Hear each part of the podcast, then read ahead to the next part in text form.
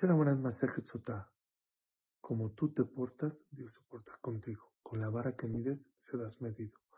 Por eso en esta parasha, Parashat dice a Kadosh Baruj al pueblo de Israel, si quieres que yo te alegre a ti, a tu esposa, y a tu hijo, a tu hija, alégrame a mis cuatro.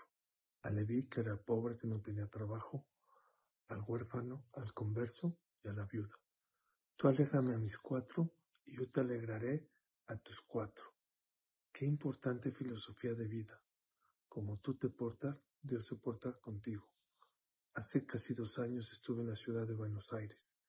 Se acercó una persona a decirme y a levantarse que tenía una hija ya mayor que no tenía shidduch, que ella hizo todo lo posible pero que desgraciadamente Hashem no le había mandado el shidduch. Me pidió algunos consejos, se los di. Y aún así, el año pasado me dijo, Suri, no ha funcionado todo lo que he hecho, por más que he rezado y he pedido, no he logrado que mi hija encuentre un shidduch. Hace menos de un año me dijo, ¿sabes qué?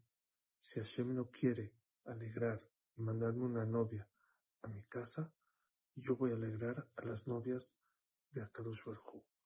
Se me voy a dedicar a hacer velos y mascadas especiales para las novias para el día de su boda. Y así se dedicó. En menos de un año, el día de ayer, la hija de esta señora se casó. Tengo las fotos, tengo los videos y se me enchinó el cuerpo, me dejó una reflexión muy grande.